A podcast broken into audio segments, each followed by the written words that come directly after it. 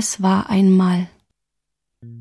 Es war einmal eine höchst lebendige Frau, die zweimal ein Studium begann, zweimal den Hochschulen entlief, aus Rebellion gegen ihre Herrenlehrer, provisorisch Lehrerin wurde, während sie ihr erstes Buch schrieb. Je, damals war ich beinahe noch ein Kind, die eine Menge Männergeschichten hatte, eine Menge Dummheiten beging, die sie bis heute nicht bereut. Viermal heiratete, kein Kind wollte, was sie heute ein bisschen bereut, weil sie Schreiben für wichtiger hielt und die Kneipen und Luxusbars, Hinterhofwohnungen und die Villen der Prominenz kennenlernte. Es war einmal. Es war einmal eine Schriftstellerin, die zu früh und zu viel Erfolg hatte, manchmal hungerte und manchmal wahnsinnig viel Geld verdiente, einen Haufen Orden bekam und so ziemlich alle Literaturpreise, die in ihrem Land verliehen wurden, die an eine große Sache glaubte und an der großen Sache zweifelte, sich nach fremden Ländern sehnte und nur die Nachbarschaft zu sehen bekam. Warschau, Prag, Moskau und allerdings das herrliche und vergessliche Sibirien, den Baikalsee und die Taiga, die in jungen Jahren verhaftet wurde und eingesperrt werden sollte und die zehn Jahre später am Tisch ihres Fürsten Abendbrot aß. Abendrot, Abendrot leuchtest mir zum frühen Tod. Die mal ganz unten und mal ganz oben war, mit berühmten Malern und Literaten verkehrte und als Hilfsschlosser in der Brigade des Braunkohlenwerks arbeitete. Kurzum, es war einmal. Es war einmal. Und es war gut so. Und auch das Schlimme und Schmutzige war in seiner Art gut. Brigitte Reimann. Ich bin so gierig nach Leben. Tagebücher und Texte. Für das Hörspiel bearbeitet von Barbara Plensert. Musik Gerd Anklam.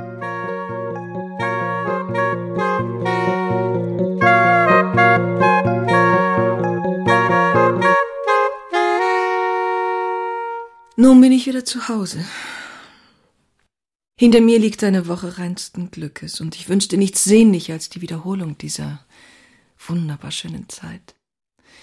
Aber freilich, so etwas wird uns nur einmal beschert. Vieles ist geschehen. Schweres.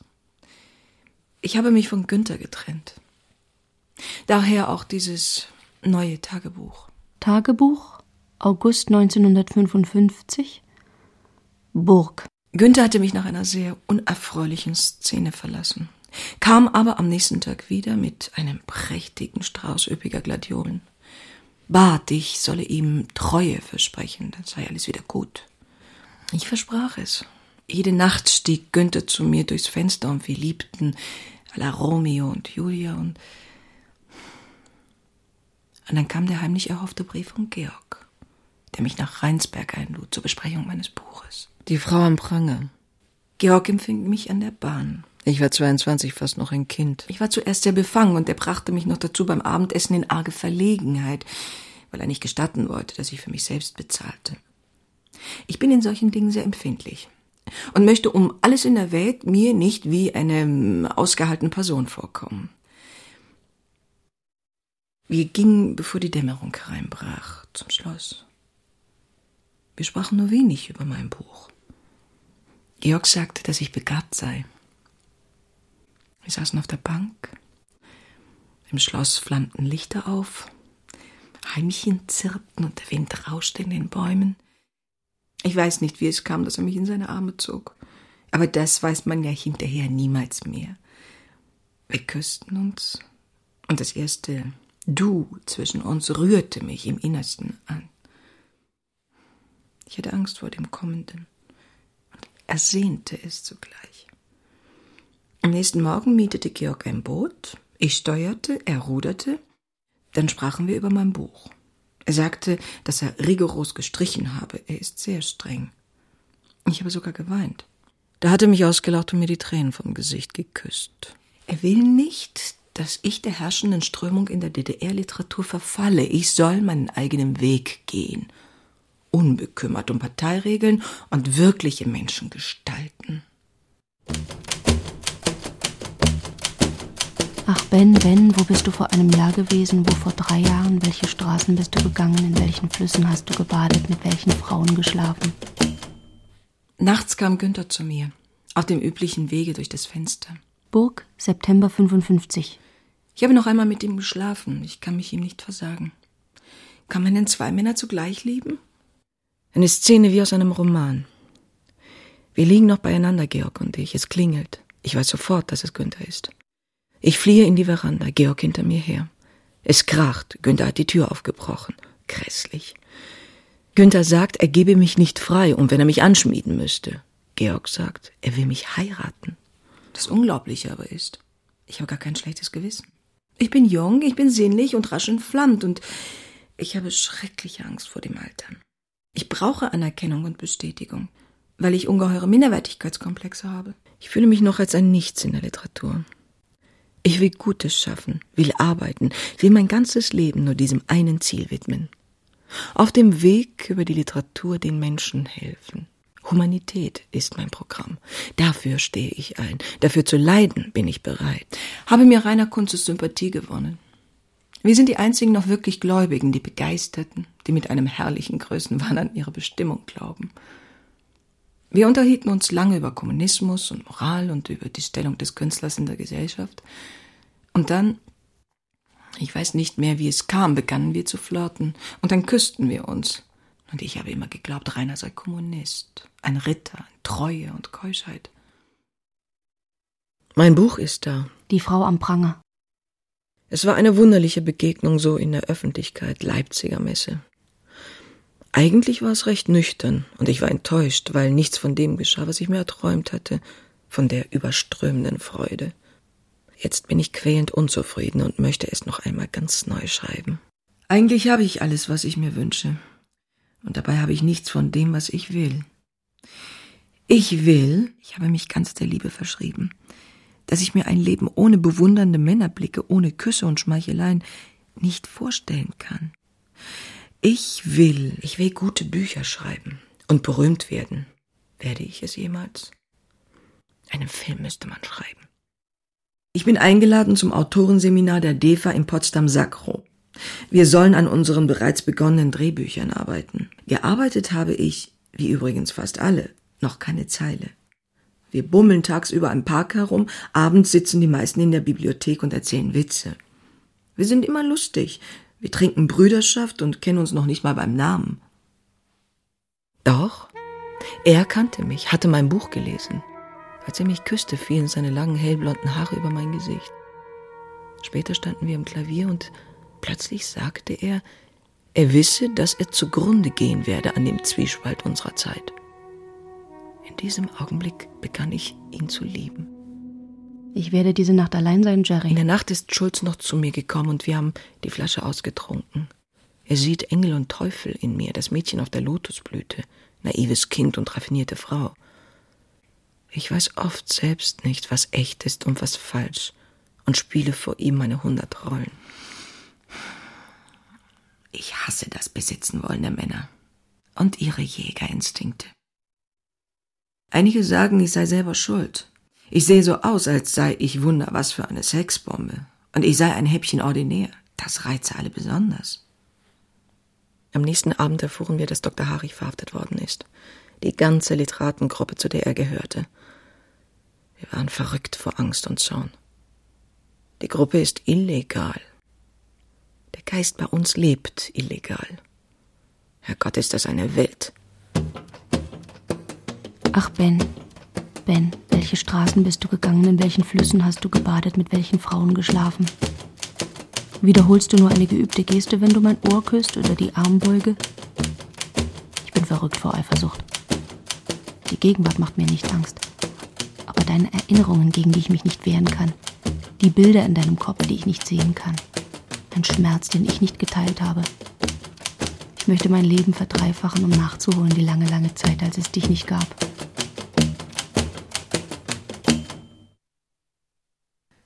Ich habe hart gearbeitet und mich, ich glaub's selbst kaum, fast gar niemals verliebt. Mein Stil hat sich auffällig geändert.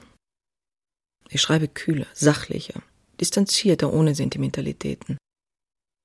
Ich spreche Dinge aus, die ich früher kaum zu denken, geschweige denn niederzuschreiben war. Ich sitze gleichsam in der Loge und sehe dem Schauspiel zu. Ich lasse unbarmherzig sterben. Es wird ein hartes und böses Buch. Ich habe keine Illusionen mehr und will sie auch dem Leser nehmen. Ich bin Mitglied des Schriftstellerverbandes geworden. Ich bin kälter geworden. Manchmal weine ich noch, aber wie selten. Von meinen beiden ersten Büchern bin ich abgerückt. Ich habe sie verstoßen wie missratene Kinder. Zwei weitere sind abgelehnt. Eines, die Denunziantin, war konterrevolutionär. Das zweite kam ebenfalls zurück, etikettiert mit Bemerkungen wie dekadent, morbid, skurril etc. In einem als Liebesgeschichte getarnten Buch politische und weltanschauliche Ungezogenheiten. Wo sind die Gefühle? Die Ideale und schönen Vorsätze meiner Jugend? Ich habe sie abgestreift wie eine Schlange ihre alte Haut. Es hat verdammt wehgetan.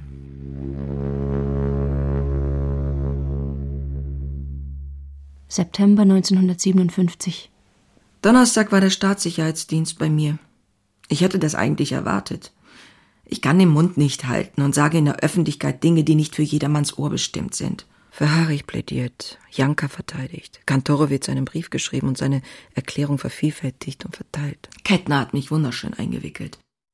Wobei ich mir die ganze Zeit bewusst war, eingewickelt zu werden.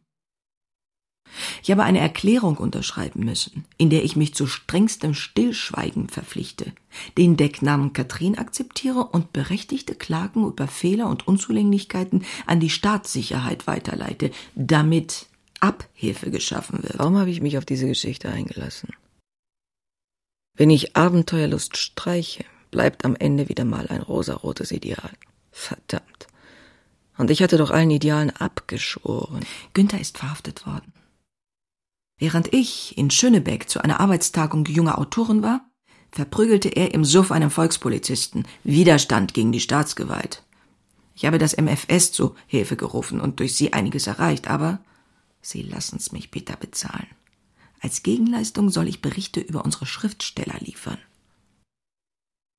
Was für ein prachtvoller Romanstoff, diese grausame Entscheidung, dem Liebsten zu helfen und dafür Spitzeldienste zu tun oder abzuspringen und ihn seinem Schicksal zu überlassen. Und wir können hinterher nicht einmal in den Westen gehen.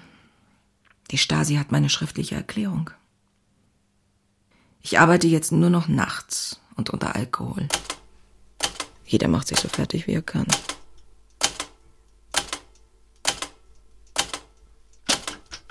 Es ist ungerecht, Ben, so lange ohne dich, ohne deinen Mund, ohne deine kleine harte Hand, die du mir beim Gehen in den Nacken legst. Allein in den hundert Nächten am Fenster zum Park, der über einem Massengrab blüht. Und die anderen in alle Winde zerstreut, meine Eltern über die Grenze, die große alte Dame tot, Wilhelm in Dubna und dieser Mann in einer Kneipe, vielleicht gerade bei einem Mädchen, was weiß ich. Petzo, Schriftstellerheim, März 58. Alles verrückt. Und keine Arbeit. Und alle Pläne dahin und die guten Vorsätze. Ich liebe. Gott, ja, ich liebe wieder. Und mir ist Angst. Es gibt einen Menschen hier, der mich vom ersten Tag an beunruhigt hat, weil ich in seinen Augen unsere Verwandtschaft gefunden habe und sein potenzielles Irresein. Und welch eine große Begabung. Ich hatte ihn gebeten, mir aus seinem Buch vorzulesen. Eine wunderbare Sprache. Und die Menschen sind Psychopathen wie er. Es ist, als sei er ein Stück von mir. Ein böserer, traurigerer Teil meiner kranken Seele. Es war kein Verlangen da, nichts von körperlicher Begierde. Oh mein unglücklicher, verlorener Bruder. Ich habe ihn Daniel genannt. Er schrieb mir einen Brief, den schönsten, ekstatischsten Liebesbrief, den ich jemals empfangen habe. Und Ekstase liegt über unserem ganzen Verhältnis zueinander. Er sagt, er liebe meinen Gang, der süß und aufregend sei. Das hat mir noch niemand gesagt. Meine liebe Vera Lore, Kinderlähmung ist so ziemlich die schrecklichste Krankheit, die es gibt. Mein rechtes Bein war zu Anfang ganz gelähmt. Jetzt hinke ich noch etwas. Ich liebe ihn. Es ist sinnlos, sich dagegen zu wehren. I get grasshoppers in my pillow, baby. Ooh. I get crickets all in my heels. I get grasshoppers in my pillow, baby. Es ist mir unfassbar, dass jemand mich so schrankenlos liebt, mit dieser Hingabe und Zärtlichkeit, die etwas von weiblicher Unterwerfung hat und die meinen lesbischen Neigungen oder meinem in vielen Zügen männlichen Naturell entgegenkommt. Wir ergänzen uns wunderbar. Ich weiß die Grenze zwischen Lust und Schmerz nicht mehr und schreie vor Lust und Schmerz. Er ist zerkratzt und zerbissen. Mit jedem Biss stachel ich mir meine sadistische Raserei, ein irres Verlangen zu töten, Blut fließen zu sehen. Gib mir deine Schulter, Ben. Zärtlichste Kopfkissen der Welt. Ich habe Heimchen in meinen Schuhen, Mama. Und sie schlüpfen in meine Hacken. Django. Wir werden jetzt behandelt, als seien wir Mann und Frau. Django, wie war sein richtiger Name? Vergessen. Wir nannten ihn Django. Zauberer, Zigeuner. Benjo Mann. Wilhelms Freund, meine erste Liebe. Jetzt nur noch irgendeiner. Und die anderen irgendwo. Wechsel auf die Zukunft, die nicht eingelöst wurden. Wir haben kein Geld und wissen nicht, wie es weitergehen soll. Wir leben von Tee und Suppenwürfeln und trockenem Brot dazu. Über gelegentliche Besorgnis helfen wir uns durch Träume von großen Büchern, Ruhm und Reichtum. Ein sonderbar zerstörerischer Frühling. Die Felder verdursten, die staubtrockene Erde reißt. Wir fragen uns nach dem Sinn unserer Arbeit in einer Zeit, die anscheinend von Literatur nichts mehr wissen will. Eben habe ich meine Tagebücher aus den Jahren 47 bis 53 verbrannt. Vor 20 Stück. Und jetzt tut mir das Herz weh. Ich habe meine Kindheit und Jugend verbrannt, meine Erinnerungen, an die ich nicht mehr erinnert werden möchte. Ich habe zu früh Erfolg gehabt, den falschen Mann geheiratet, in den falschen Kreisen verkehrt. Ich habe zu vielen Männern gefallen und an zu vielen Gefallen gefunden. Eben habe ich mich entschlossen, auch die Bücher von 53, 54 wegzuwerfen. Überspannte Liebesgeschichten. Ach, weg damit. Aber ich, Ben, ich habe noch Heuschrecken im Kopfkissen und kann nicht ruhig schlafen. Die Stasi lässt mich nicht los. Ich warte jeden Tag auf meine Verhaftung. Und Dani hat eine Mordsangst. Ich bin zu Wolfgang S. gegangen, Schriftstellerverband, und habe ihm alles erzählt. Gestern war im Verband die Aussprache mit der Staatssicherheit. Es übertraf alle meine Vorstellungen. Der Oberst Knobbe deckte mich mit einer Schimpfkanonade zu. Ich sei eine Agentin, ich arbeite für den Westen. Ich habe diesen Skandal absichtlich angezettelt, um die Stasi in Verruf zu bringen. Ich war erschüttert, wie rechtlos ich war gegen diesen brutalen, brüllenden Landsknecht. Er forderte, man solle mich aus dem Verband schmeißen, damit er mich ohne Aufsehen verhaften könne. Aber da schlug Wolfgang mit der Faust auf den Tisch. Wenn Brigitte rausgeworfen wird, gehe ich auch. Es war ein Albtraum. Wolfgang hat sich wacker geschlagen und ist nicht zu Kreuze gekrochen. Aber was wird nun? I get grasshoppers in my pillow, crickets all in my heels. Vor ein paar Tagen haben wir begonnen, Dani und ich zusammen ein Hörspiel zu schreiben. Aber wir sind sehr skeptisch und planen den Misserfolg gleich ein. Abscheuliche Stimmung bei uns, übelste Laune, eine seit Tagen anhaltende Depression. Unsere Streitereien kommen immer aus der Arbeit. Wenn Daniel sich auflehnt gegen meine Antreiberei. Er arbeitet sehr langsam und hat immerfort Krisen. Mein Buch ist in Gefahr. Daniel hat versucht, sich zu vergiften. Mein Buch ist in Gefahr. Ich habe unser Hörspiel vom Rundfunk zurückbekommen. Es hat ausgezeichnet gefallen, aber das politische Aber. Dieses machtlose, feige, sich beugen und eine ungerechte Zensur ist das Bedrückendste. Wann wird man begreifen, dass die Literatur nicht der Propagierung und Lobsingung einer bestehenden Ordnung zu dienen hat? Nein, Ben, ich hatte nichts vorausbedacht und geplant. Und du verzeihst mir, nicht wahr, dass ich abgereist bin, ohne dir auf Wiedersehen zu sagen. Auf einmal in der Nacht bin ich aufgestanden, habe ein paar Sachen in die Mappe gestopft und den nächsten Lastwagen angehalten. Gegen Morgen waren wir schon auf der Autobahn. In einer Fernfahrerkneipe hatten wir ein schauderhaftes Frühstück, Beefsteak Tartar mit Semmeln von Weihnachten und lauwarmen Kaffee. Und bei uns am Tisch saß ein junger Fahrer, ein ganz hübscher, schwarzer, aber verwachsen, mit einer hohen Schulter. Wir waren in Hoyerswerda. Braunkohlenkombinat. Auf gut Glück und um dem fruchtlosen Briefwechsel ein Ende zu machen. Überwältigend, das Riesenwerk von einer Großartigkeit, dass ich wie besoffen war. Ein gewaltiges Bauvorhaben. Eine schöne moderne Stadt wächst hier. Und wir können ihr, wenn wir Glück haben, beim Wachsen zusehen. Die Wohnungen sind fertig, wir können umziehen. Wir übersiedeln am 6. Januar. Wir haben zusammen eine Planstelle als Laborarbeiter, Stundenlohn 1,56. Dazu gibt uns die Gewerkschaft 200 Mark monatlich. Und dafür machen wir Buchbesprechungen und so weiter. Wir können uns also ganz gut unseren Lebensunterhalt verdienen. Ich habe ganz jämmerliche Angst zu versagen. Tags grauenhafte Kopfschmerzen. Nachts Mord und Totschlag und das große weiße Gespensterpferd, das mit bleckenden Zähnen lacht. Erste Buchlesung in der Brigade. 35 Rohrleger und Schweißer. Die jungen Leute machen mir den Hof. Mein Buch hat Anklang gefunden. Ein Jugendbuch, das in einer Brigade spielen wird. Sie hoffen, sich porträtiert zu finden. Verflucht wenig Zeit zum Schreiben. Zwischen Daniel und mir herrscht tiefster Frieden. Wir haben uns aufeinander eingestellt. Neben mir über dem Stuhl hängt sein Hemd. Es riecht nach Schweiß und nach seiner Haut. Herrlicher Duft. Wenn nicht einem von uns etwas zustößt, werden wir noch eine ganze Menge schaffen, glaube ich. Manchmal wahnsinnige Liebesanfälle.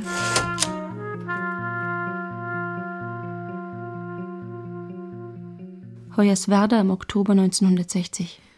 Fernsehen und Eva waren bei uns. Die Frau am Pranger soll verfilmt werden kann eine herrliche Sache werden.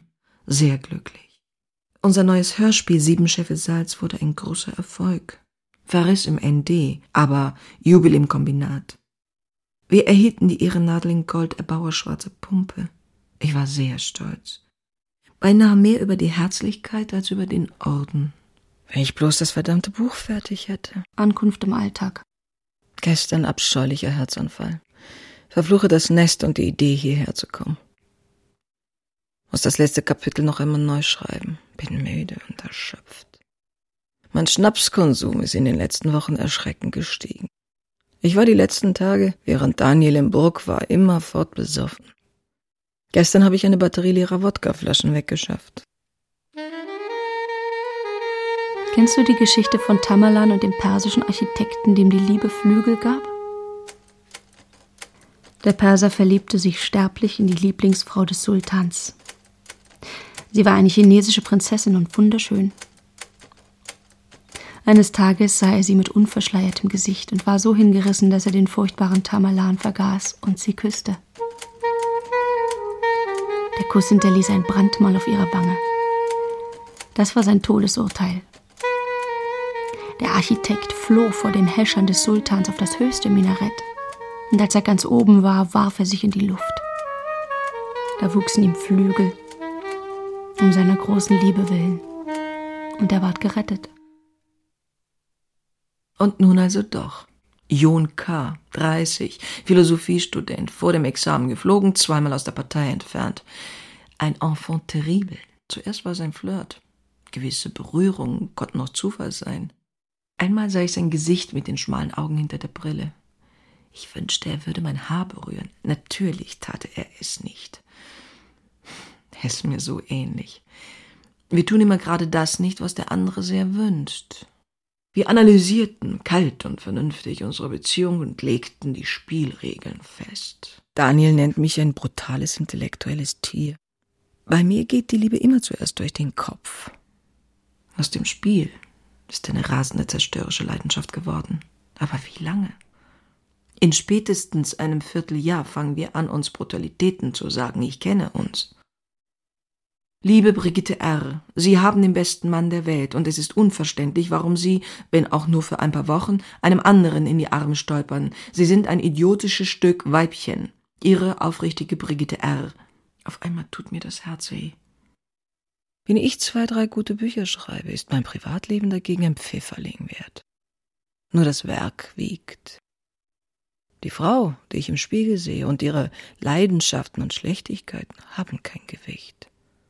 Ich habe auf einmal große Sehnsucht nach einem Kind von Daniel, einem Jungen, der Jonas heißen und sanft sein soll wie sein Vater.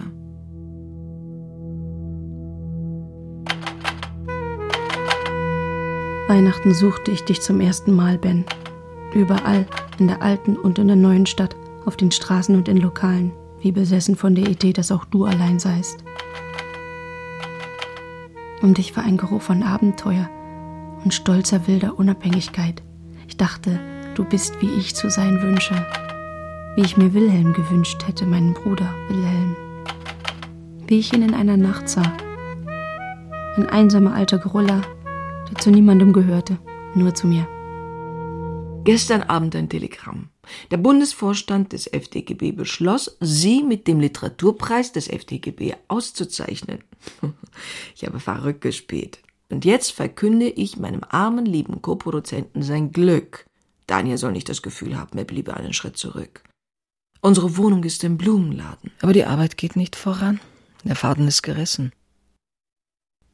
Gestern. Gestern Verbandssitzung. Ich bin in den Vorstand gewählt worden. Gestern um diese Zeit lag ich mit Jon am Rande eines reifen Roggenfeldes. Der Himmel war blau, hinter uns der Wald. Es war ganz still. Jon ist mein Medium zur Selbstverständigung. Jon ist labil, verspielt, infantil bei aller Klugheit. Er schlägt alle unguten Seiten in mir an und gerade dadurch, meine gesunde, heftige Opposition, wirkt er überaus günstig auf mich ein. Es wäre eine Katastrophe, wenn wir verheiratet wären. Unsere Sorte Freundschaft aber ist ein Glück. Gestern habe ich Jon in die Verbannung geschickt. Gestern? Gestern? Gestern sagte Daniel, er habe in diesem Moment auf meinem Gesicht die Lust am Zerstören gelesen. Nein, unmöglich, wenn das uns widerfahren könnte, was anderen widerfährt. Wir werden die Ausnahme von der Regel sein.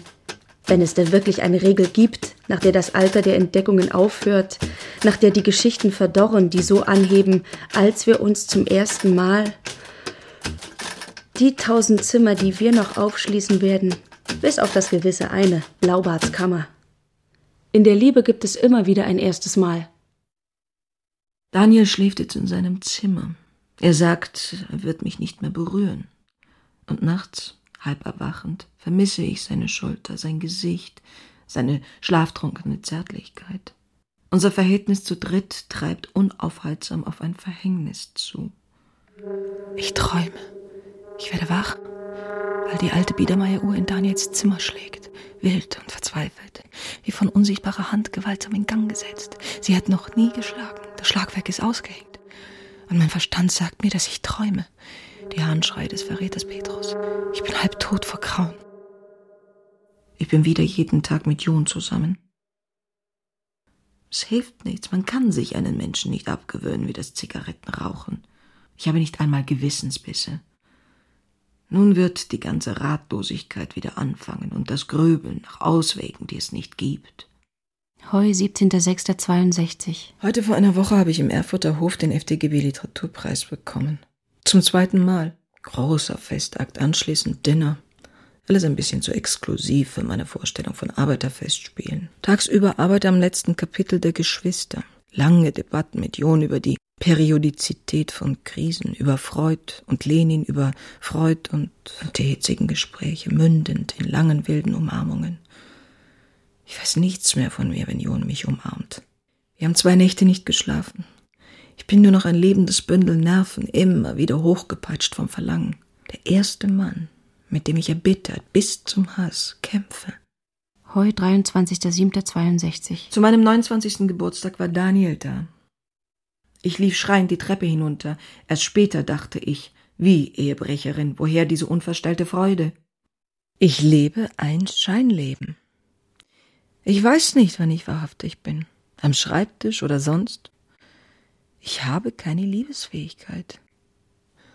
Ich frage mich, ob die auf dem Papier geschaffenen Menschen all meine Kraft und meinen Mut fressen oder ob ich gar keine Kraft und keinen Mut habe und sie gerade deshalb meinen Gestalten gebe.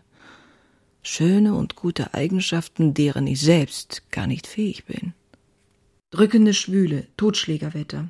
Möchte mich schon wieder betrinken, mein Gott. Ich laufe auf Reserve, ich brauche ein paar Wochen Erholung. Gestern habe ich John geohrfeigt und Schnapsgläser an die Wand geschmissen. Und nun bin ich ganz down. Heute habe ich mich von ihm getrennt. Wir hatten einen fürchterlichen Auftritt. Er warf mir vor, ich spiele ein Doppelspiel, solle mich endlich scheiden lassen. Er trank viel Schnaps und wurde immer beleidigender. Wäre ich ihm gestern an die Kehle gesprungen, ich hätte ihm die Gurgel durchgebissen. Ich bin abhängig von diesem Schwein. Melancholie.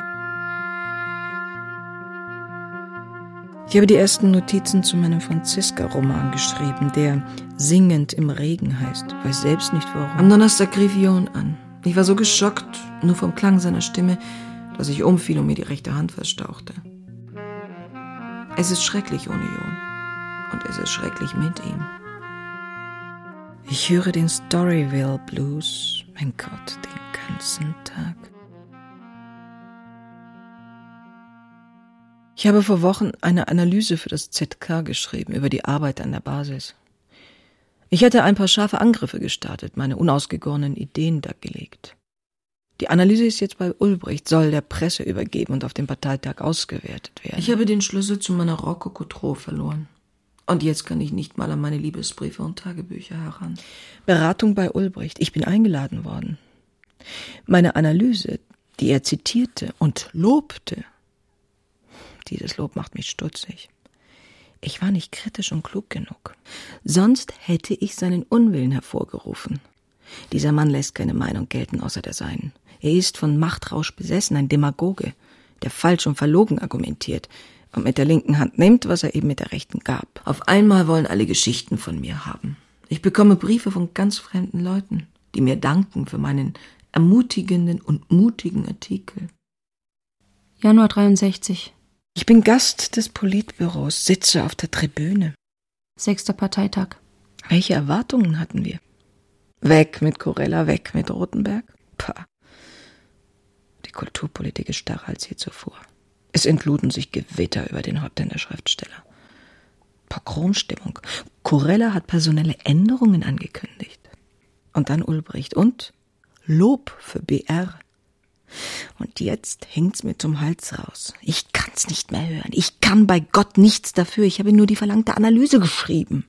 Pezzo, 18. Februar. Heute Einladung zum ZK bekommen. Ich soll in der neuen Arbeitsgruppe Literatur mitarbeiten. Mir wird Himmelangst. Nachts habe ich geschrien. Sie finden dich doch. Sie haben doch jetzt Publizität, sagte Professor Norden neulich bei einem Gespräch. Nutzen Sie sie, wo Sie nur können. Sie haben nachgeholfen. Sie wissen schon, wen Sie sich aussuchen, und jetzt bin ich es eben. Heute noch und morgen? Liebste Brigitte, nützen Sie das.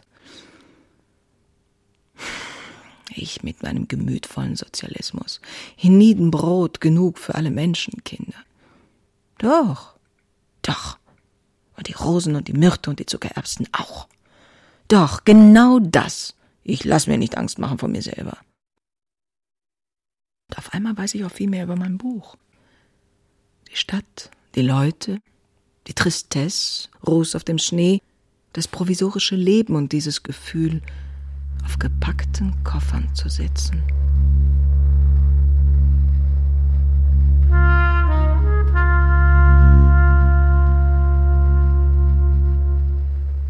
Schwarzer Schnee.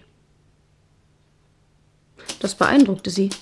Es klang wie ein Romantitel und erweckte in ihr Vorstellungen von einem finster schönen Land, während ihre Augen nichts anderes sahen als gelbbraun verfärbte Baumskelette, die Tümpel toter Gruben, den fettigen Kohlenstaub auf den Kippen und ihre Nase einen stechenden Geruch wahrnahm, der durch die Ritzen im Abteilfenster drang. Ein Höllengestank von Schwefel und faulen Eiern. Heute habe ich das Buch Franziska begonnen. Und der Daniel hat mir einen langen Brief geschrieben. Du bist ein Muster an Unrast, Unruhe und Nichtsesshaftigkeit. Und sicher wird gerade daraus dein Talent gespeist. Ruhe wirst du niemals finden, so sehr du dich auch danach sehnst, dein ganzes Leben lang, auch bei mir nicht. Nur manchmal, wenn dein Geist sanft ist, ein bisschen Schulter anlehnen, ein bisschen Atem holen. Es war einmal es war einmal eine Schriftstellerin, die zu früh und zu viel Erfolg hatte, Orden bekam und Literaturpreise, die an eine große Idee glaubte und an einer großen Idee zweifelte, die mal ganz unten war. ganz oben.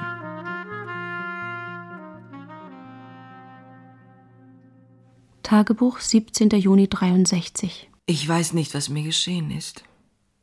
Ich liebe. Mir ist, als sollte mir das Herz zerspringen, wenn ich an John denke. Die Erde bewegt sich, wenn er sich bewegt.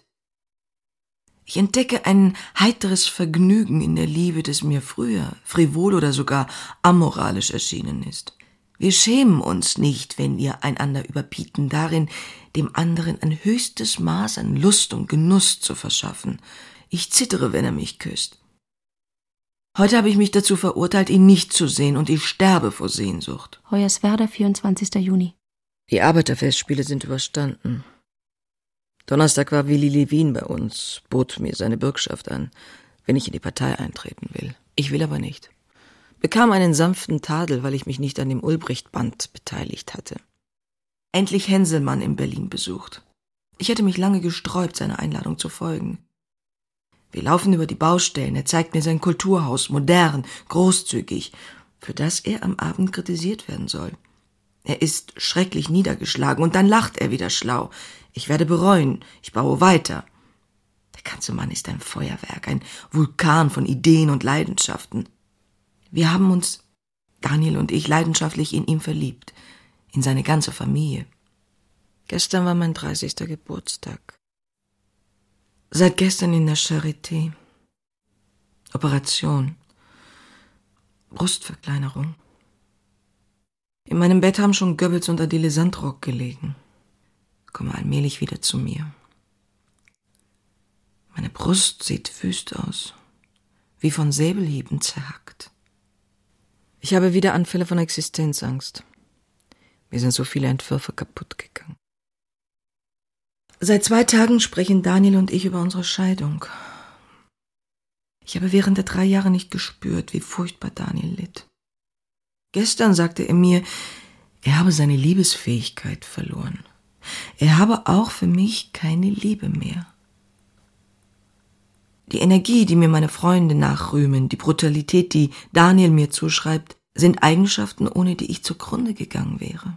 Ich wünschte mir, ich brauchte nicht dieses Maß an Energie, die immer nah an der Grenze zur Hysterie ist.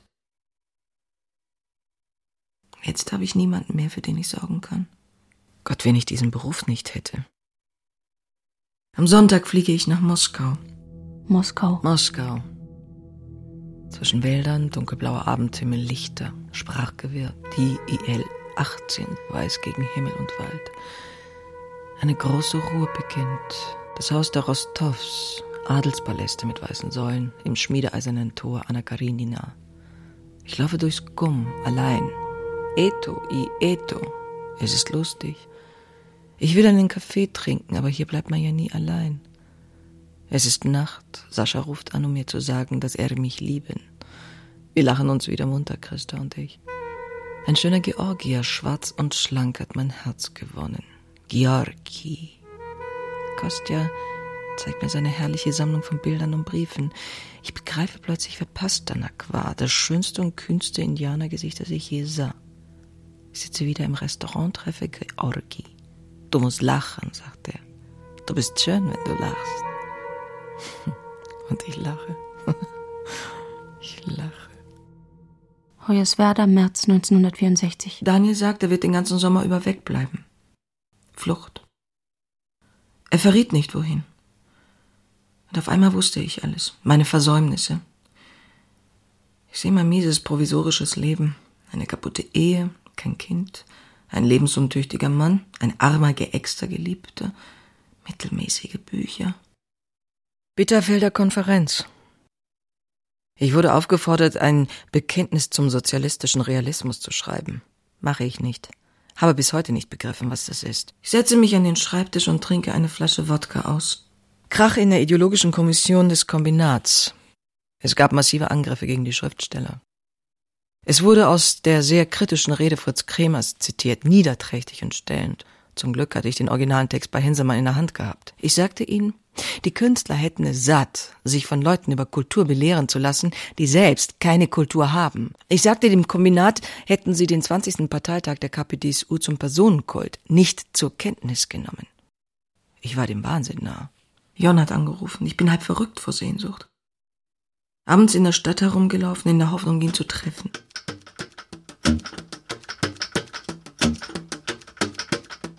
Der Mann mit der gebrochenen Nase kam an ihren Tisch. Soll mir aus der Hand fressen, dieser Verfluchte. Er legte seine Hand auf die Stuhllehne und beugte sich zu Franziska hinab, wie zufällig im Vorüberschlendern. Möchten Sie mit mir tanzen oder in die Bar gehen? Beides, sagte sie. Er tanzte schlecht, vielleicht nur zerstreut, und gab sich keine Mühe, Konversation zu machen. Franziska sagte sanft, wir tanzen English Waltz, soviel ich aus der Tanzstunde weiß. Ich halte es eher für den Yorkschen Marsch, sagte er. Trojanowitz.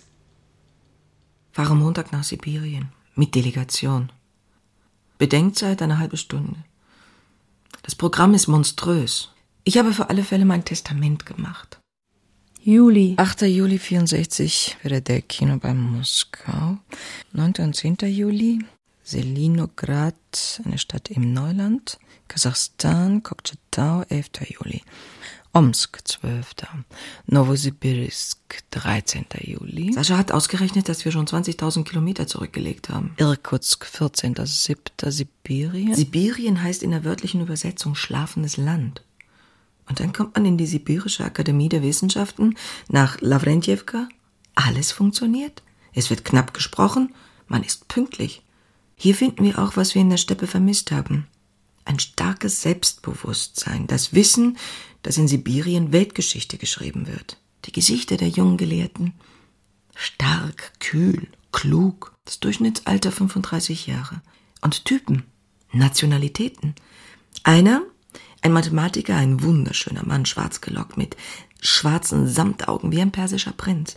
Dann Schuralzow, schmale, tiefliegende Augen, indianisches Gesicht ein 31-jähriger Dekan der Physikalischen Fakultät, ein Parteisekretär, der uns als einer der größten Gelehrten vorgestellt wird. Kühl und zugleich leidenschaftlich, diese jungen Gelehrten, bar jede Arroganz und Besserwisserei. Es war ein Blick in das kommunistische Zeitalter. Irkutsk, 15.07., Bratsk, 16.07. Streit mit ein paar Delegierten, die mich nicht parteilich genug finden. Ich singe keine Arbeiterlieder mit, sage keine Trinksprüche. Chelesnogorsk, 17.07. Gestern Abend fiel mir Jon ein. Sein Gesicht. Und ich zitterte vor Glück und Erwartung. Ich empfange ihn zwischen Wachen und Träumen. Nachts gegen zwei Uhr. Wir schlafen zusammen auf meinem schmalen Bett. Es ist Vollmond. Wie bitte? Es dauerte eine Weile, ehe sie begriff, dass er aus der Namenlosigkeit herausgetreten war. Herr Trojanowitz. Ich war bestürzt, als habe dich erst der Name unwiderruflich zu einem Teil der wirklichen Welt gemacht, die ich sehen, fühlen, riechen, schmecken kann. Der Geruch nach Diesel, der von dir ausging, trotz Stresemann, Seife, Haarwasser, der Geruch eines Kraftfahrers mit Pass, Kaderakte, Betriebsausweis, Gewerkschaftsbuch, Zündschlüssel, Haustürschlüssel, Spinnschlüssel. Daniel hat mich besucht. Wir fuhren zusammen nach Dresden, unserer geliebten Stadt. Traurigkeit, ja, aber auch ein Gefühl von unzerstörbarer Verbundenheit. Wir freuten uns über die Straßen, die Läden, den Zwinger. Alles wie früher und doch unter einem neuen Licht. Wir bewegten uns in einem Bezirk, der niemandem außer uns beiden gehört, auch diesen neuen nicht, mit denen wir in Zukunft unser Leben teilen werden.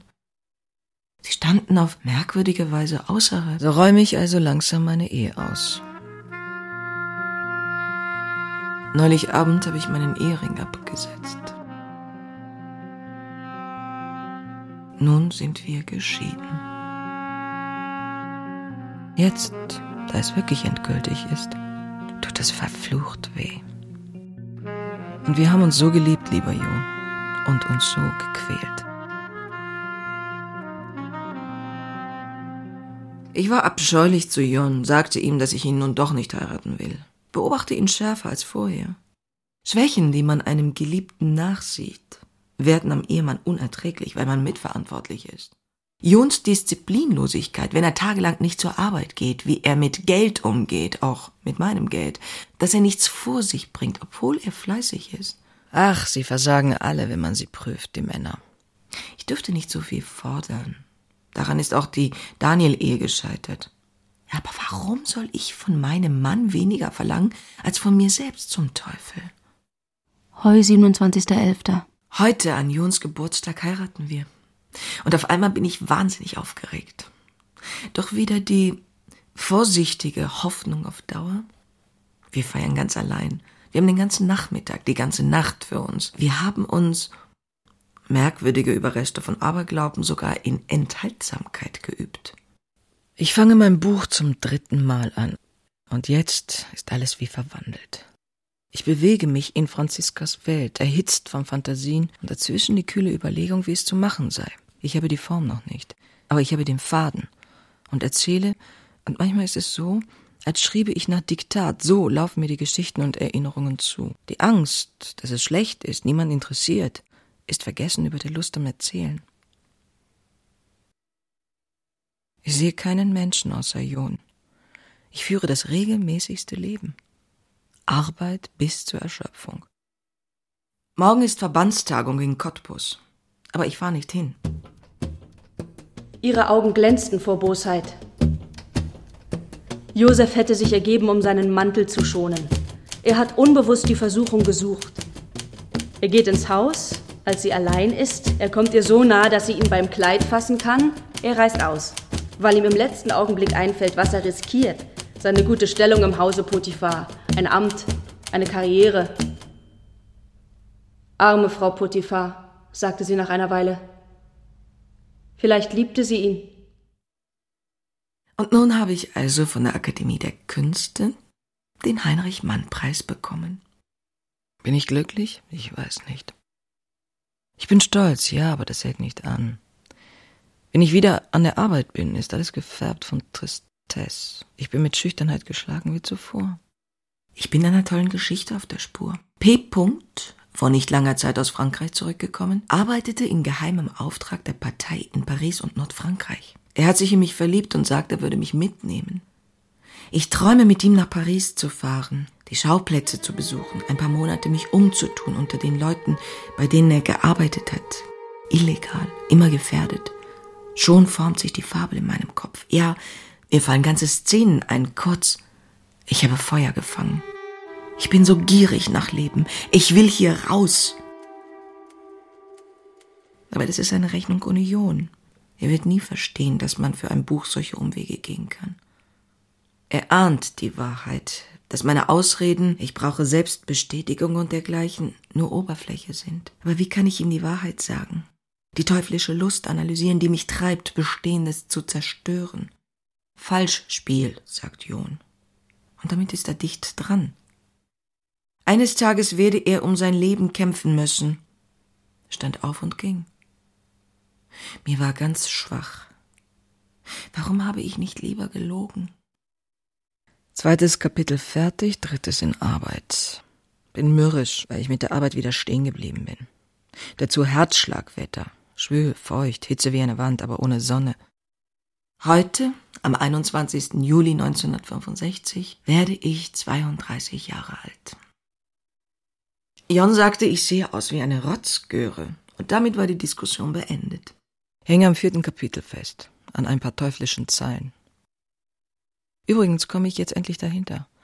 Wenn es von innen her nicht stimmt, wenn es nicht wahr ist, kann ich es nicht schreiben.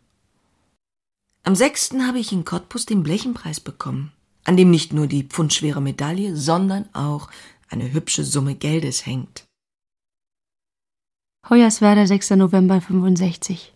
Mein Land gefällt mir immer weniger. Illusionen verfliegen. Die Zügel werden wieder straff gezogen. Die Gammler. Bis vor zwei Monaten sprach niemand über die Paar am Bahnhof Lichtenberg. Jetzt sind sie eine Seuche, eine Gefahr, westliche Dekadenz. Den Jungs werden die Haare gewaltsam geschoren. Die Jugendkommission steht Kopf. Ich war im ZK und erfuhr schreckliche Dinge. Es hat Demonstrationen gegeben. Die Polizei setzte Wasserwerfer ein, verhaftete. Es gibt Gefängnis und Arbeitslager. Die Sache wird so hochgespielt, dass der gewitzte Beobachter auf die Katz wartet, die da noch im Sack steckt. Heute schrieb das ND keine Toleranz in Fragen der ideologischen Koexistenz. Eine scharfe Sprache gegen skeptische Studenten, gegen Walser und Biermann. Am Sonntag gleich zwei Artikel, wieder einige Schriftsteller, die sich einbilden, sie hätten die Wahrheit zu verkünden, dürften über Fehler schreiben, verstünden ihre Aufgabe als Kritik an der Gesellschaft. Das denn doch nicht. Natürlich hat es Fehler gegeben, aber, folgt die bekannte Litanei. Der zweite Artikel von Höpke gegen Biermann. Fünf Spalten Widerlegung, Beschimpfung. Die Gedichte freilich sind nicht zitiert. Offene Briefe im Stürmerton an Manfred Krug, der Biermanns Lyrik verteidigt hat. Die Redakteure sind Dreckschleudern geworden, die ihm allen nur möglichen Vergehen unterjubeln, von Pornografie bis zur Staatshetze. Letzte Nacht war Jon bei mir. Wenigstens mein Leben darf sich noch sexuellen Ausschweifungen hingeben. Die Katze ist aus dem Sack. Heute war die Honecker-Rede auf dem elften Plenum abgedruckt. Die Schriftsteller sind schuld an der sittlichen Verrohung der Jugend. Destruktive Kunstwerke, brutale Darstellungen, westlicher Einfluss, Sexualorgien und natürlich die böse Lust am Zweifeln. Während unsere braven Werktätigen den Sozialismus aufbauen, stehen die Schriftsteller meckernd abseits, machen sich selbst die Hände nicht schmutzig, aber der Staat zahlt, bla bla bla. Die Künstler wurden freigegeben zum Beschuss. Das ist harter Kurs, wie er im Buche steht. Rückfall in den Stalinismus. Die Stücke und Bücher werden jetzt en masse sterben. Januar 66. Die Vorstandssitzung noch schlimmer, als ich erwartet hatte. Meine Kollegen erklärten, dass sie das Plenum richtig verstanden hätten, die Kritik akzeptierten, sich von Heim und Biermann distanzierten, bla bla. Aber dann habe ich ihnen die Show vermasselt. Ich habe über Meinungsfreiheit gesprochen, über das organisierte Denunziantentum, über die Unterdrückung unserer Proteste. Ich bin mit beiden Füßen ins Fettnäpfchen gestiegen. Du lieber Himmel. Jemand nannte mich das Enfant terrible des Verbandes, dem man allerhand nachsieht. Noch werde ich gebraucht. Noch. Habe das fünfte Kapitel angefangen. Endlich. Mit der Geschichte vom persischen Architekten und Tamalans Lieblingsfrau. Ich habe mir vorgenommen, ab sofort ohne Selbstzensur zu schreiben, ohne an die Folgen zu denken. Einfach so, nach meiner Wahrheit. Er redete jetzt von ihr, Franziska. Das heißt von ihrer Arbeit, also von Neustadt. Dass er eine Siedlung von Fernsehhöhlen nannte. Eine vertane Chance. Ein städtebauliches Debakel, sagte er streng, als machte er sie für das Debakel verantwortlich. Zwecklos zu protestieren. Er schnitt ihr einfach das Wort ab. Ein Debakel, weil die Stadt ihre Funktion verfehlt, indem sie Kommunikation nicht fördert, sondern verhindert. Lebensbereiche und Tätigkeiten ihrer Bewohner nicht vermischt, sondern trennt. Eine amputierte Stadt. Katastrophale Finanzlage. Der Verlag will keinen Präzedenzfall schaffen und lehnt ein Stipendium ab. Sonst gute Laune und große Liebe. Früher dachte ich, jede Leidenschaft müsse schwächer werden, aber wir entdecken uns immer neu. War Donnerstag in Berlin. Verlagsleiter Benzin ist vor kurzem Kulturminister. Er kann nur noch flüstern. Wir sprachen über das Buch. Offenbar erwartet er allerhand davon. Er versprach Stipendium und eine hohe Auflage. Harte Bedingung. Bis Oktober muss ich 250 Seiten abliefern. Endgültig fertig sein im Mai 67. Bin erstmal in Panik und arbeite wie verrückt. Am Sonntag Neubrandenburg. Ich las aus meinem Romanmanuskript mit verblüffendem Erfolg. Alle die großen Diskutierer schwiegen. Schwiegen, bis mir unbehaglich wurde. Und schließlich sagte wohlgemut, so möchte ich auch mal schreiben können. Aber am meisten bewegt hat mich die Reaktion von John. Er kannte das Kapitel noch nicht und war ganz erschüttert. Wenn John mich mal lobt, dann muss wirklich was dran sein. John hat Spätschicht. Einsame Abende trotz Arbeit. Ich habe Schachspielen gelernt, ein unerwartet hohes Vergnügen. John arbeitet seit einer Woche in Boxberg, in der Technologie. Es macht ihm Spaß. Ich sehe ihn nur Sonnabend und Sonntag. Das Gerücht hat sich bestätigt. Frank Bayers Spur der Steine. mehrmals angekündigt, wieder abgesetzt, umgearbeitet und gekürzt, ist endgültig abgesetzt worden. Der Film von Christa Wolf ist auch gestorben, Fräulein Schmetterling. Sundewitt von Heiner Caro verstümmelt. Gestern Abend Rede Ernst Blochs im Radio gehört. Wenn ein Interesse und eine Idee zusammenstoßen, ist es immer die Idee, die sich blamiert. Ich bin seit zwei Wochen krank wegen endogener Depression. Ein scheußlicher Zustand. Man hat Angst, über die Straße zu gehen, unter Leute, etwa gar in eine dichte Menschenmenge. Das Buch bleibt liegen. Jeder Brief wird zur Qual. Heu, 21. August 1968. Ich lese. Truppen der SU und der fünf Paktstaaten haben die GSSR besetzt. Ich höre Radio. Die DDR-Sender verlesen den ganzen Tag lang die TAS-Erklärung und den SED-Aufruf an die Bürger. Verlogenes Geschwätz von Freundschaft und Liebe zum tschechischen Volk, während in Prag und Pilsen die Panzer rollen. Und welche Hoffnungen hatten wir auf das Modell GSSR gesetzt? Die Wohnung in Neubrandenburg ist erkämpft, auch umgebaut und hergerichtet. Am 23. wollten wir umziehen. Heute habe ich von Dr. Marquardt erfahren, dass ich Krebs habe. Die rechte Brust muss abgenommen werden. Warum muss das gerade mir zustoßen? Ich habe den ganzen Tag gearbeitet. Das beruhigt. Tränen wird es bestimmt noch geben. Man muss eben durch. John ist wunderbar. Henselmann hat mit dem Klinikum-Buch die beste Variante von Krankenhaus gefunden. Professor Gummel untersuchte mich mit seinen berühmten Händen, fand, es fühle sich nicht bösartig an. Natürlich hoffe ich auf ein Wunder, wenigstens auf ein ganz kleines. Mache mich trotzdem gefasst auf OP.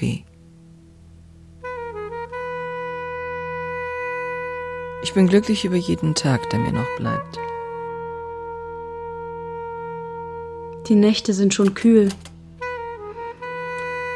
Durch die Kiefernstämme sehe ich Licht schimmern, wenn alle anderen Fenster dunkel sind. Dein Fenster. Das Licht deiner Lampe, das auf den Schreibblock, auf die blauen Linien fällt. Ich sterbe vor Sehnsucht.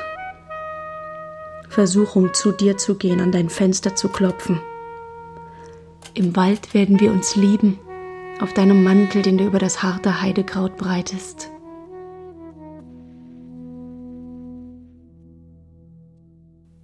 Neubrandenburg, 24.12.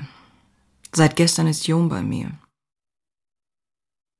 Wir gehen zusammen einkaufen, schlafen in einem Bett, richten die Mahlzeiten.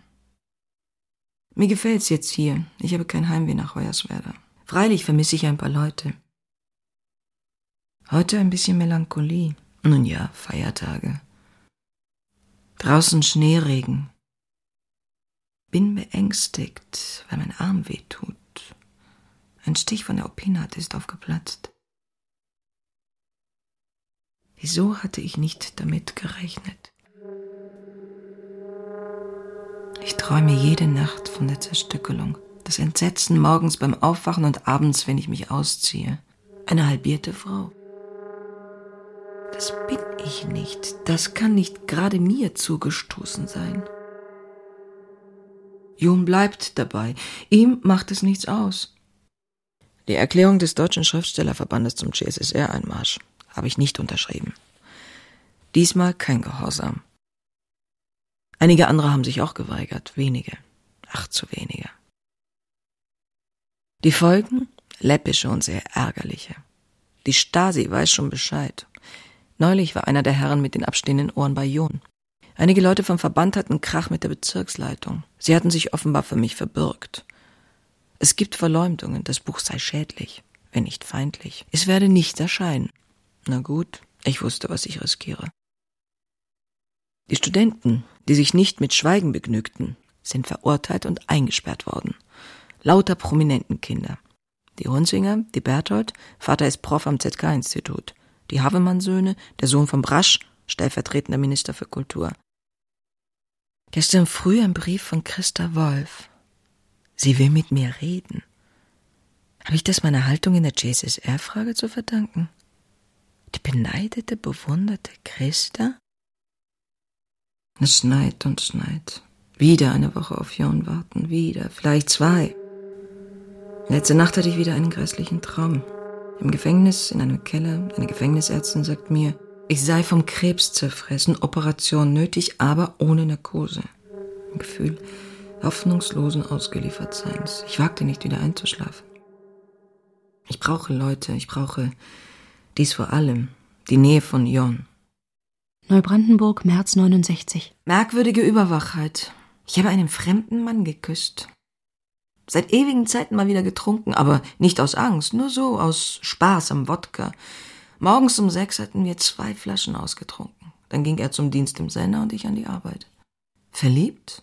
Ach nein, aber angeregt. Sonntag in der Bar gesumpft. Margarete hat mit dem Totengräber getanzt.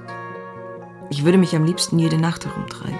Endlich meldet sich wieder Lebenslust und so etwas wie Trotz, ein wütendes Verlangen, mich nicht kleinkriegen zu lassen. Neubrandenburg, Mai. Gestern gab es wieder einen herzzerreißenden Abschied von Jon. Diese Trennung macht uns krank. Jon ist müde von der langen Reise. Ich bin eifersüchtig auf seine Arbeit. Wir haben keine gemeinsamen Erlebnisse mehr. Unsere Umarmungen sind wild, wie aus Angst. In Wahrheit, wer weiß, ist Jon der sensiblere von uns beiden. Und ich brauche und verbrauche andere Menschen, gelte dabei als fraulich, charmant, anteilnehmend. Aber im Innersten berührt mich nichts wirklich. Oder nur, soweit es meiner Arbeit dienlich ist. Ich muss schreiben. Nur so kann ich existieren. Das Buch muss fertig werden. Es enthält wenigstens eine Spur dessen, was ich zu sagen habe. Aber auch zu viel Rücksichtnahme, zu wenig Mut, die Existenz aufs Spiel zu setzen, totgeschwiegen zu werden. De Bruyne sagte mir, er ziehe den Sinn des Schreibens überhaupt in Zweifel, frage sich, ob nicht Ehrgeiz und Freude am Erfolg Anreiz zum Schreiben seien. Ach Gott, ja. Man schreibt nicht, um andere klüger oder glücklicher zu machen. In einem Streitgespräch mit Corella nannte ich unsere Arbeit und unsere Art zu leben amoralisch. Das fanden nun alle zu stark. Jon hat angerufen. Natürlich, er hat jetzt wahnsinnig viel Arbeit, aber sicher liegt es auch daran, dass unser Verhältnis gestört ist. Vorige Woche hatte er zwei Tage Urlaub, an denen hat er hier gearbeitet. Ein neues Programm für Bauablauf. Er scheint nichts anderes mehr im Kopf zu haben als Computer. Ich vermisse den Jon auf eine heftige, geradezu schmerzhafte Art. Endlich scheint wieder die Sonne. Und ich wünsche, er soll hier sein, auf der Terrasse liegen. Ich gehe leise zu ihm, küsse ihn auf seine nackte Brust und auf die Schultern. Juni. Meine Liebeserklärung, die er verschläft. Juli. Geburtstag. Ich bin allein. Jon ist nachts wieder nach Leipzig gefahren. Ein fremder Mann. Ich lag gestern den ganzen Tag im Bett und heute, und Jon saß daneben und starrte an die Decke. Zehn Stunden Schweigen. Das ist die Hölle. Wenn ich nur wüsste, was uns zugestoßen ist. Wenn er nur erst hier wohnte. Juli. Mein Buch wird immer mehr Flucht. Flucht in die Kindheit, Flucht in Erinnerung, Flucht aus dieser Welt, mit der ich in Wahrheit uneins bin, das ist mir nun klar geworden. Und irgendwann werden es auch die anderen merken. Die anderen, die es lesen. August? Meine Ahnungen, meine Angst. Die Wirklichkeit war schlimmer. Alles ist zusammengebrochen. Jon kam abends. Nachts lief ich weg, um der Wahrheit nicht ins Gesicht sehen zu müssen irrte in der Stadt herum, wurde von einem Streifenwagen aufgegriffen, zum Arzt gebracht, rückte aus, lief nach Hause, Jon war abgereist. Morgens fuhr ich nach Heu. Der Abend, die Nacht in seinem Zimmer, in dem wir früher so glücklich waren. Nein, es war die Hölle. Irgendwann bin ich mit dem Messer auf ihn losgegangen, war entschlossen, ihn zu töten. Ich habe geschrien vor Schmerz. Ich bin zu anstrengend. Er versteht mich nicht mehr. Er kann nicht mehr mit mir leben, mit einer Verrückten. Ich bin verrückt, das ist wahr. September. Und endlich weiß ich alles. Jon hat ein Verhältnis mit seiner Sekretärin. Er dachte, es gebe keine Voraussetzungen mehr für uns. Am Sonntagabend kam er und wir konnten uns eine halbe Stunde lang ganz vernünftig unterhalten, lachten sogar. Und dann kam der Schlag. Seine Geliebte erwartet ein Kind von ihm. Ein Kind von Jon. Lebe nur noch unter Medikamenten. Warte auf seine Anrufe, seine Stimme. Was soll ich tun? Ich kann nicht existieren so, ohne Jon, mit zerschlagener Seele, kaputtem Körper, zerstörtem Selbstbewusstsein. Wir sprachen noch einmal sehr ausführlich am Telefon. Ich war erschreckt von der Veränderung, die mit meinem Jon vor sich gegangen ist. Eine sichere Stellung, Existenz, Ansehen im Betrieb. Hier müsste er neu anfangen. Wo ist sein fröhlicher Anarchismus, sein Mut zum Beginn? Ich habe einen Abenteurer geheiratet und finde einen Mann wieder, der sich nach Häuslichkeit, Kindern, einer fröhlichen, nicht anstrengenden Frau sehnt. Habe ich wirklich nur meine Vorstellung von ihm geliebt? Jon Diebsur? Vor knapp zwei Stunden haben wir uns getrennt. Für immer. Und unwiderruflich. Am Telefon. Das ist beinahe zum Lachen. Zum Lachen. Ich muss es mir immer wieder vorsagen. Ich war mit Benjamin Trojanowitsch verheiratet, habe eine literarische Figur geliebt. Er hat mir das schon vor einem Jahr gesagt. Damals wollte ich es nicht glauben. Ich erinnere mich, dass ich seine Worte aufgeschrieben habe, um sie später in meinem Buch zu verwenden. Der Unschuldige. Berlin, 16.09.1969. Ich wollte sagen, der unschuldige Zynismus der Schriftsteller. Dann sah sie ihn nicht mehr und er sah sie nicht mehr. Und auf dem Bordstein stießen sie zusammen und fielen und hielten sich aneinander und fielen und fielen. Und Franziska sagte, da bist du endlich. Und Ben sagte, komm mit. Und Franziska kam mit, und sie gingen. Und einmal blieb Franziska auf der Weidendammer Brücke stehen, und einmal saßen sie auf einer Bank in einem winzigen Park. Sie hörten aus einem der Hinterhäuser Musik. In der Wand war nur ein einziges Fenster, und drinnen gab es eine Party. Und plötzlich stürzte die kühle, heiße Pianomusik aus dem Lichtquadrat, und ich empfand eine starke Sehnsucht, bei diesen Leuten dort oben zu sein, oder mich unlösbar einer Familie, Freunden, dem Land verbunden zu fühlen, und ich dachte, was ich je gearbeitet habe, sei dieser Sehnsucht entsprungen, dem Wunsch nach dem Aufgehobensein, das ich noch nicht, das ich noch immer nicht erreicht hatte. Ich arbeite wieder. Ich habe zu niemandem mehr Vertrauen. Und manchmal überfällt mich eine wütende Lust, alles zu zerstören, aber ich arbeite wieder. Ich bin befreit und beinahe glücklich. Ich habe zutiefst erstaunt die letzten zwanzig Seiten meines Buches gelesen. Es läuft ja schon seit dem ersten Erscheinen Benjamins auf Abschied hinaus. Das letzte Wort des Romans wird Adieu heißen. Heute Morgen war der Himmel blau von einem tiefen, unbeschreiblich schönen Blau. Da konnte ich mich plötzlich in eine Verliebte versetzen, die lachend aufwacht, lacht und weiß nicht warum. Heute früh mit Jon gesprochen. Seine Stimme war sanft und ein bisschen traurig. Marlow im Januar 1970. Gestern bin ich ins Krankenhaus gegangen. Die Rückenschmerzen haben sich verschlimmert. Henselmann erzählt von einer Mitarbeiterin, die ein Jahr lang wegen Bandscheibenschadens behandelt wurde. Dann brachte er sie zu Professor Gummel. Es war Krebs im Finalstadium. Manchmal lebt die Krebsangst wieder in mir auf.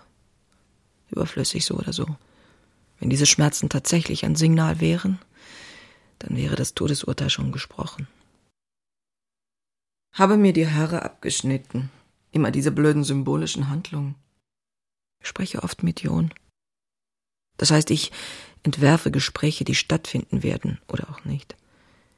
Ich habe immer noch eine verrückte Hoffnung, aber ich habe keine Chance gegen das Kind. Nicht jetzt. Vielleicht später. Die Liebe in unseren Büchern ist die Trauer über ihre Abwesenheit, sagt Alfred Anders. Eros ist die Liebe zu etwas und zwar zu dem, was ihnen fehlt, nicht wahr? sagt Platon im Gastmahl. Und was mein Buch angeht, ich drehe mich im Kreis, rede und rede. Meine Leute kommen nicht von der Stelle. Und alles, weil ich mich vor dem Schluss fürchte. Ein Buch beenden ist schlimm, wenn man nicht am nächsten Tag ein anderes anfangen kann. Marlo im Februar. In drei Tagen werde ich entlassen. Habe Herzklopfen wie vor einer Premiere. Und eine Menge guter Vorsätze. Fleiß. Nicht mehr rauchen. Mehr Ruhe und Toleranz im Umgang mit anderen. Ich habe ein paar Pfund zugenommen, habe eine glatte Haut, keine Krähenfüßchen, runde Hüften, die Figur, die Jon mag. Ich höre mit Genugtuung, dass mich jedermann auf Mitte höchstens Ende zwanzig schätzt. Und wenn der Bademeister von meiner schönen, ebenmäßigen Figur schwärmt, vergesse ich beinahe, dass ich eine Amazone bin. Im Orient sagt man, werden in besonders schöne Teppiche absichtlich Fehler eingewebt, damit sie nicht durch ihre Vollkommenheit die Menschen einschüchtern.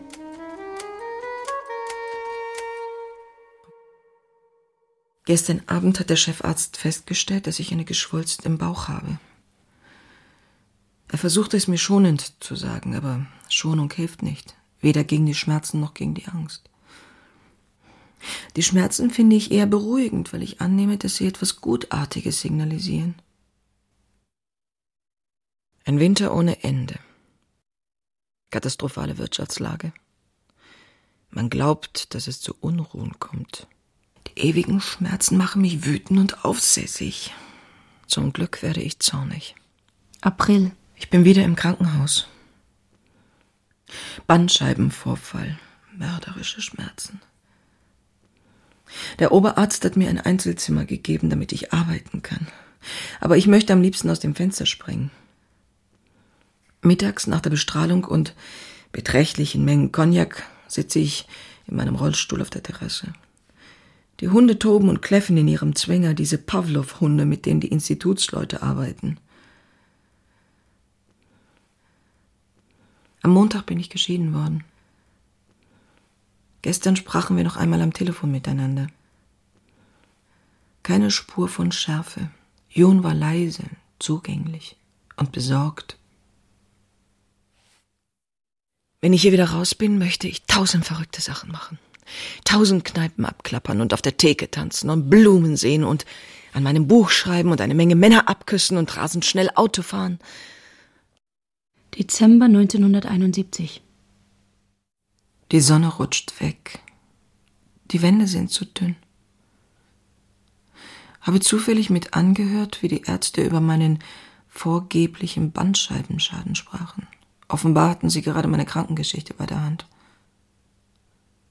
Ich habe nie recht an diese Bandscheiben mehr geglaubt. Trotzdem war es im Moment ein tüchtiger Schock. Inoperabler Krebs im Rückenwirbel, soviel ich verstanden habe. Das heißt, ein Herd. Und der fällige Prozess ist bloß gestoppt durch die Operation.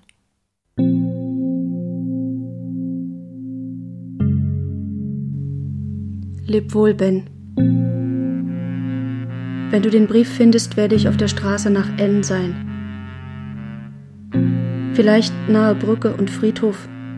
Und angesichts der Häuser unter Antennenrahlen segelnd und beflaggt mit bunten Balkons. Ach, leider nicht für mich beflaggt. Nicht für den Deserteur. Nein, das denn doch nicht. Keinen faulen Frieden. Keine Kompromisse, die du vor dir selbst entschuldigst damit, dass du endlich erwachsen bist. Dich einzuordnen, wenn nicht unterzuordnen gelernt hast.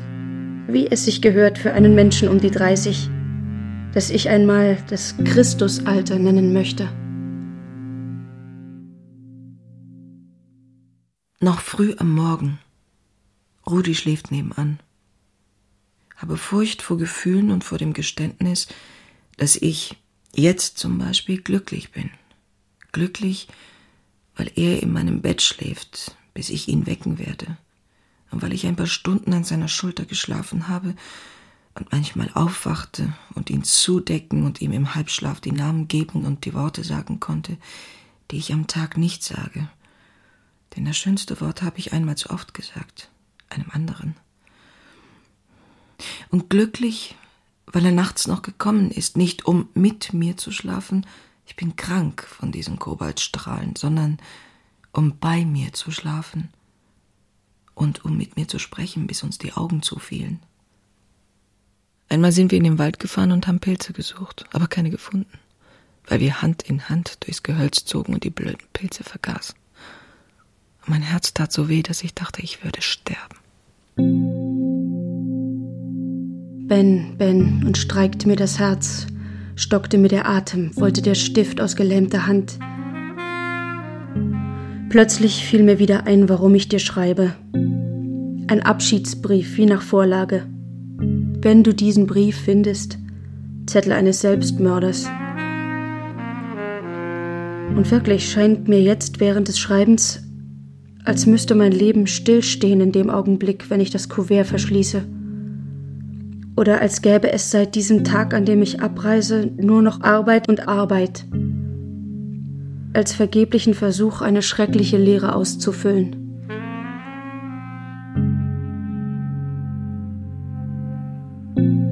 Jetzt fühle ich mich zum ersten Mal nach langer Zeit geborgen, aufgehoben, beschützt an der breiten Brust meines Geliebten.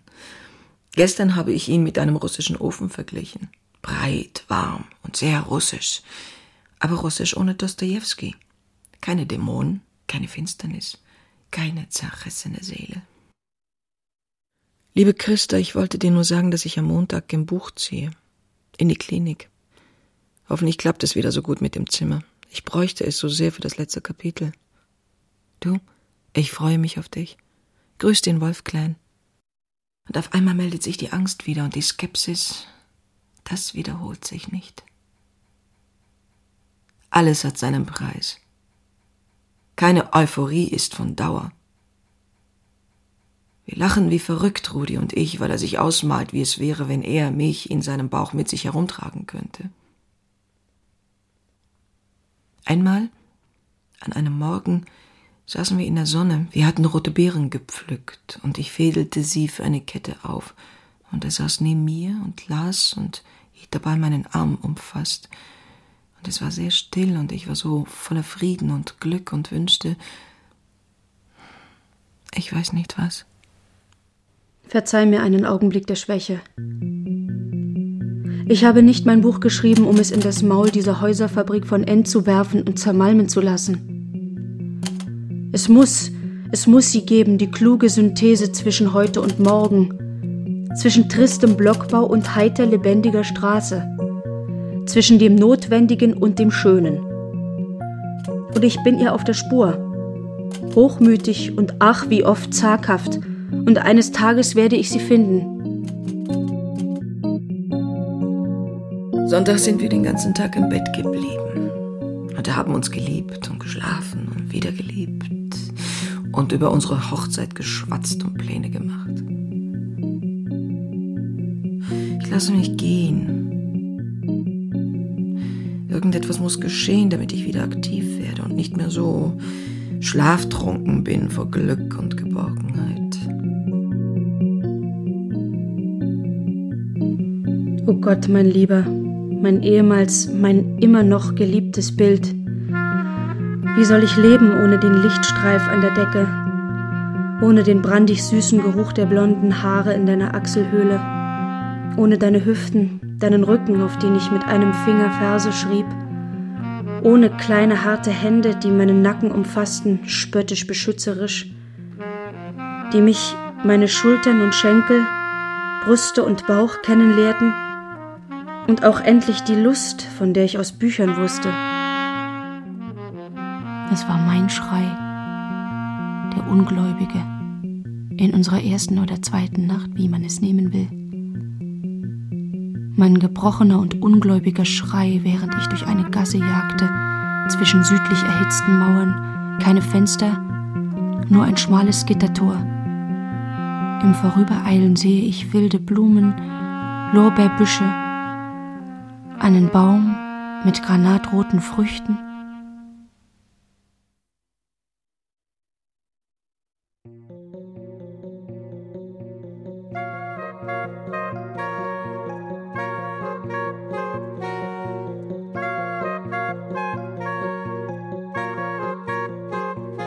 Brigitte Reimann. Ich bin so gierig nach Leben. Tagebücher und Texte. Für das Hörspiel bearbeitet von Barbara Plensert. Es sprachen Renan Demirkan und Winnie Böwe. Musik Gerd Anklam. Technische Realisation Andreas Meinitzberger. Regieassistenz Sabine Stein. Regie Barbara Plensert. Sie hörten eine Produktion des Norddeutschen Rundfunks mit dem Deutschlandradio Berlin aus dem Jahr 2000.